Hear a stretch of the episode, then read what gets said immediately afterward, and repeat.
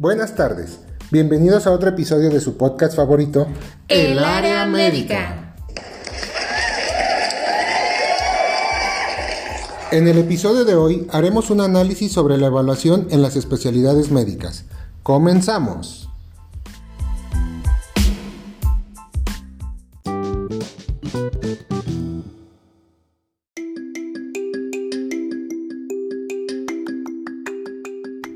A pesar de ser un tema cotidiano, dentro y fuera de las aulas, evaluar conlleva diferentes matices que permiten un acercamiento a la pluralidad de concepciones y claroscuros que se despliegan en ella. Pero hablar de la evaluación representa, en cierta medida, exponer la idea que se tiene de todos los elementos que participan en la práctica educativa, pues de acuerdo con Jimeno Sacristán, en la obra Comprender y transformar la enseñanza de 1992, la práctica de la evaluación se explica por la forma en que se llevan a cabo las funciones que desempeña la institución escolar y por eso viene condicionada su realización por numerosos aspectos y elementos personales, sociales e institucionales. Al mismo tiempo, ella incide sobre todos los demás elementos implicados en la escolarización, como la transmisión del conocimiento, las relaciones entre los profesores y los alumnos, las interacciones en el grupo, los métodos que se practican, la disciplina, las expectativas de los alumnos, los profesores y los padres, la valoración del individuo en la sociedad, entre otros. Debido a estas interacciones, se vuelve necesario hacer un estudio del que quizá es el componente menos comprendido del proceso educativo. La evaluación está generalmente relacionada solo con la calificación de los alumnos y en poca y casi nula medida se toma como un medio para la retroalimentación y corrección del proceso.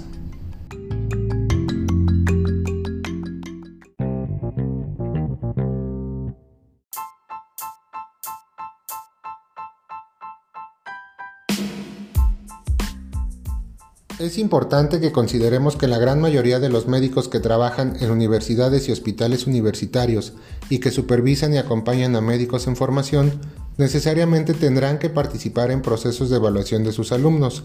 Por ello debemos de recordar los objetivos de la evaluación, que van más allá de verificar en un momento particular el conocimiento o la habilidad del estudiante. El resultado de la evaluación bien entendida y en la que se hace retroalimentación oportuna, constructiva y positiva al estudiante, orienta y motiva para el aprendizaje futuro.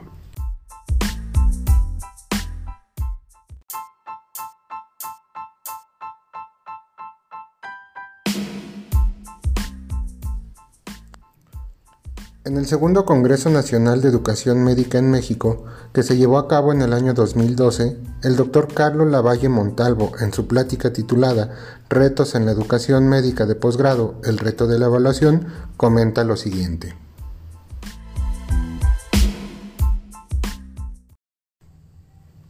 Nosotros queremos a veces construir sobre bases que no son muy firmes. Para poder construir lo primero que tenemos que tener es un ambiente académico favorable para el aprendizaje.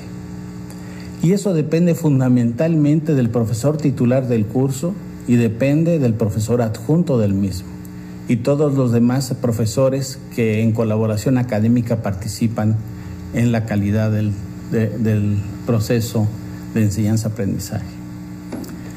Si en realidad podemos decir que el curso estimula el aprendizaje, que el medio ambiente del servicio estimula el aprendizaje, que se estimula el pensamiento crítico y analítico,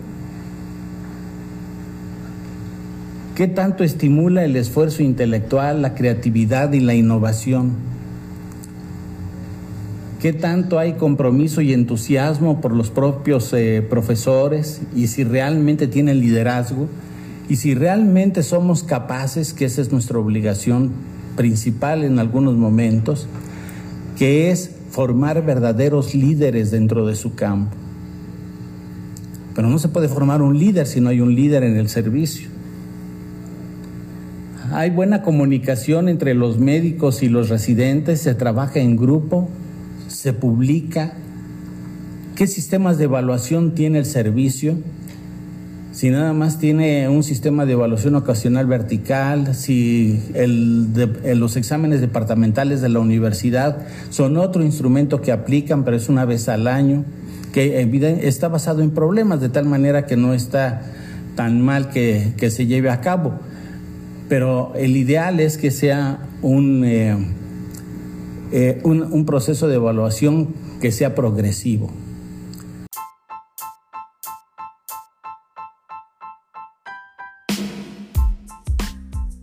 De acuerdo con el comentario del doctor Carlos Lavalle, se debe de considerar que no se evalúa solo el conocimiento, sino las actitudes, las habilidades comunicativas, el profesionalismo, el razonamiento clínico y las habilidades para el trabajo en equipo, entre otras competencias.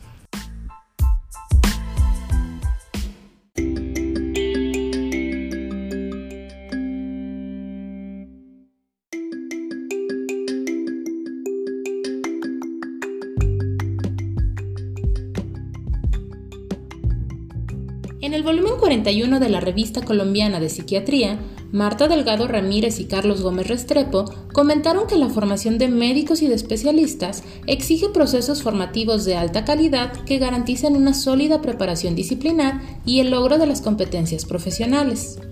Esto supone hacer evidente en los procesos de evaluación la adquisición de las competencias establecidas por el currículo y articuladas de manera que respondan integralmente al perfil del egresado del programa.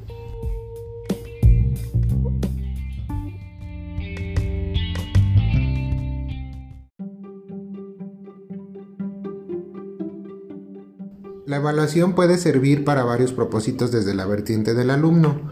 Primero para mejorar, pues se pueden identificar estudiantes con conocimientos insuficientes para su nivel, de modo que busquen remediar las falencias.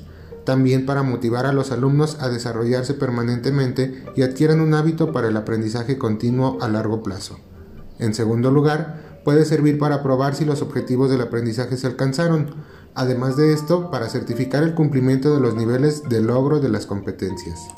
Y desde la vertiente del docente puede servir para mejorar, pues los profesores pueden evaluar si sus alumnos adquirieron los conocimientos o las competencias básicas. Por otra parte, puede servir de insumo para dilucidar si la evaluación fue justa y valoró lo que se deseaba medir. La evaluación también puede servir para retroalimentar y abrir la posibilidad para realizar cuestionamientos por parte de los alumnos acerca de la amplitud, la precisión, la pertinencia y la justicia de la prueba realizada. Esta posibilidad puede o no abrirla el docente mismo. Sin embargo, es importante considerar que abrirla es una oportunidad para mejorar en la carrera docente.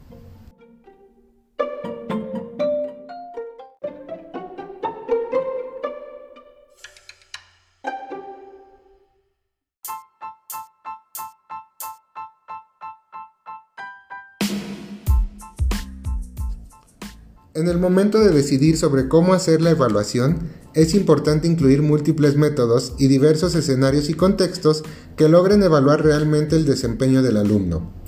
Finalmente, para cerrar nuestro episodio, debemos de considerar la cautela en la evaluación, pues no se trata de convertirla en una herramienta punitiva, sino en un elemento fundamental del proceso de retroalimentación y consejería de los estudiantes.